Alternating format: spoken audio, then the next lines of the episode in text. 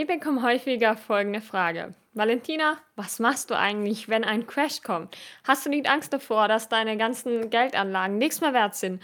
Was machst du, wenn die Kurse sinken? Hast du dann vor zu verkaufen? All diese Fragen haben wir schon erreicht und deswegen möchte ich heute mal auf das Thema Crash eingehen, weil eins ist sicher, Crashs werden immer wieder kommen und davor sind wir höchstwahrscheinlich als Investoren nicht verschonen. Also, wenn ihr das interessiert, dann bleibt gerne dran bei dem Video und ich wünsche dir ganz viel Spaß.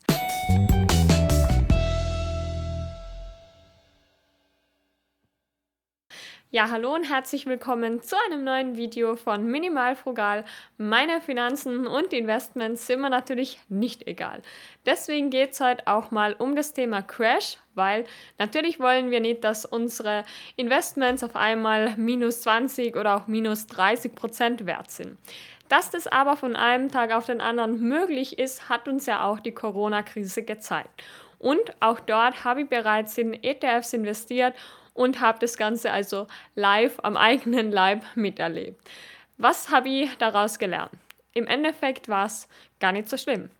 Also ich war zu der Zeit einfach viel, viel mehr damit beschäftigt, dass es meinen Liebsten gut geht und dass wir alle gesund bleiben. Und deswegen hat mir der Kursabfall, der ja auch sehr, sehr schnell und plötzlich vonstatten ging, überhaupt sehr wenig beeinflusst. Also ich habe es zwar schon mitbekommen, aber auch nur, weil ich eben auf Instagram und ja, mich generell sehr mit dem Thema auseinandersetze. Aber als langfristige Anlegerin hat mir das wirklich nicht sonderlich stark betroffen und das hat mehrere Gründe.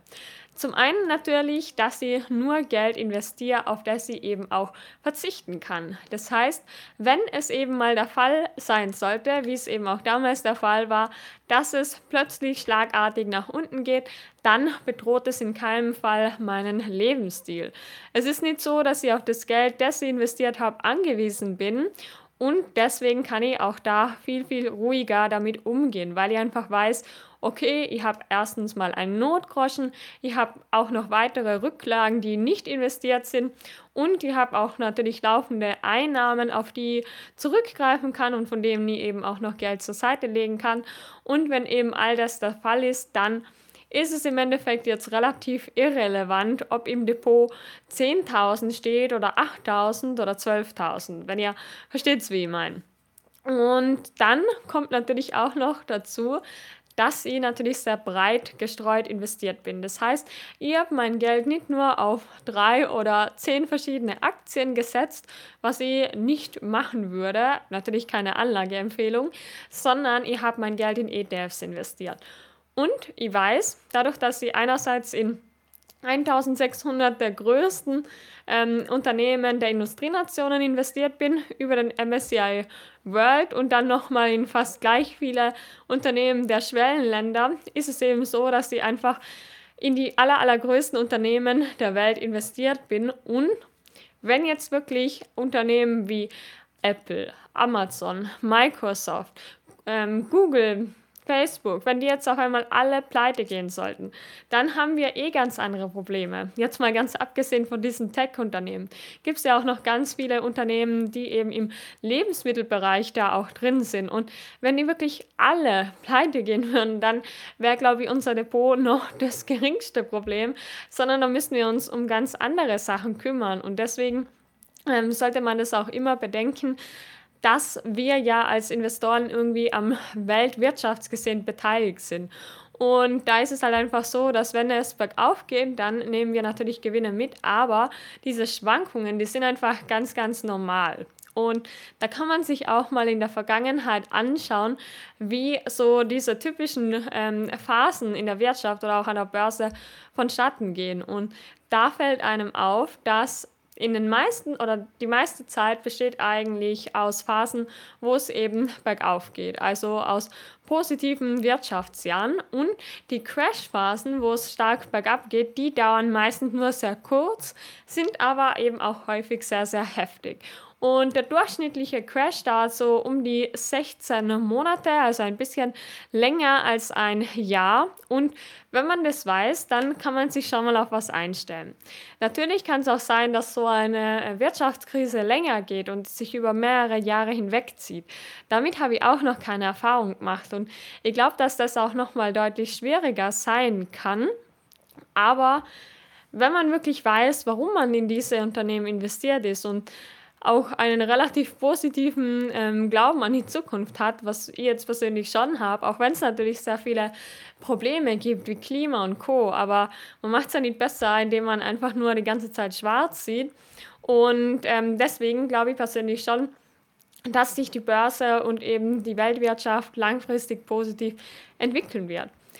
Und ich bin auch noch so ähm, investiert, dass ich eben gar nicht so, so, so viel von meinem Kapital investiert habe, sondern eben auch ziemlich hohe Rücklagen habe.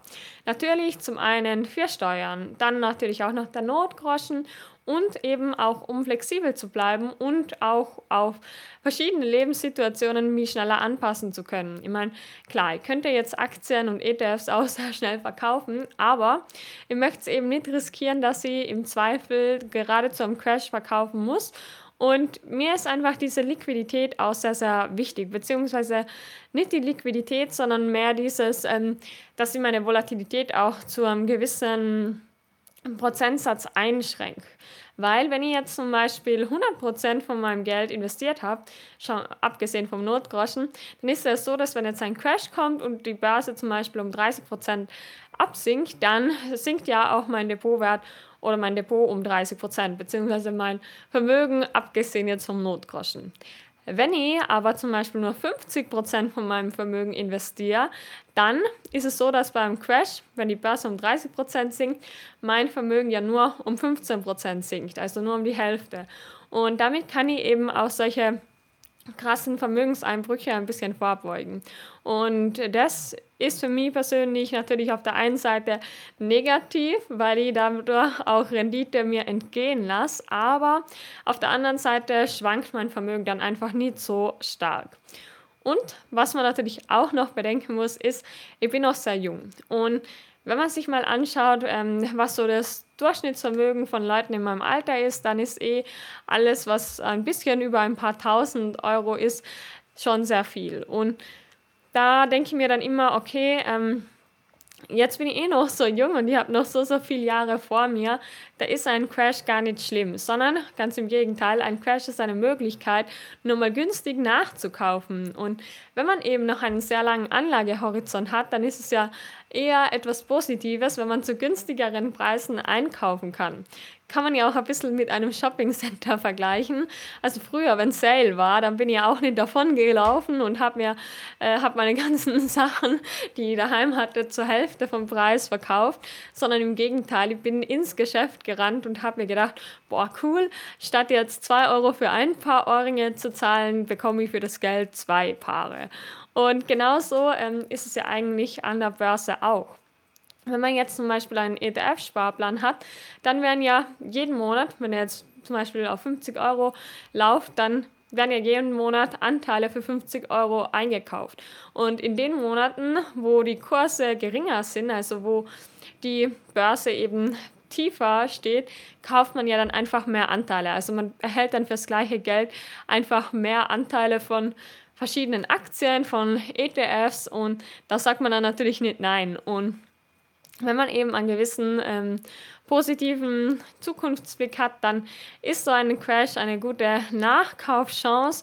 Natürlich ist es oft schwierig, in diesen Momenten auch stark zu bleiben und auf der einen Seite nicht nur nicht zu verkaufen, sondern sogar nachzukaufen. Aber wenn wir uns die ähm, Renditen, die langfristigen von der Börse anschauen, dann ist es einfach so, dass es langfristig in der Vergangenheit zumindest immer nach oben gegangen ist. Wie es in der Zukunft aussieht, das wissen wir natürlich nicht. Auch ich habe keine Glaskugel leider, aber ich bin der Meinung, dass ähm, ja, bei der Weltwirtschaft noch einiges möglich ist. Ich bin generell jemand, der der Zukunft sehr positiv ähm, in die Augen schaut und ähm, ja, ich bin sehr gespannt, was auch durch die Digitalisierung noch alles möglich ist und ich denke, wir leben in einer sehr, sehr spannenden Zeit und ich freue mich auf das, was noch kommt. Mich würde jetzt natürlich auch noch interessieren, wie ihr zu dem ganzen Thema steht. Schreibt mir das gerne mal in die Kommentare. Wie würdet ihr beim Crash vorgehen? Nachkaufen, halten oder was sind so eure Pläne? Und dann sage ich auch schon wieder vielen lieben Dank fürs Zuschauen und bis zum nächsten Mal. Ciao!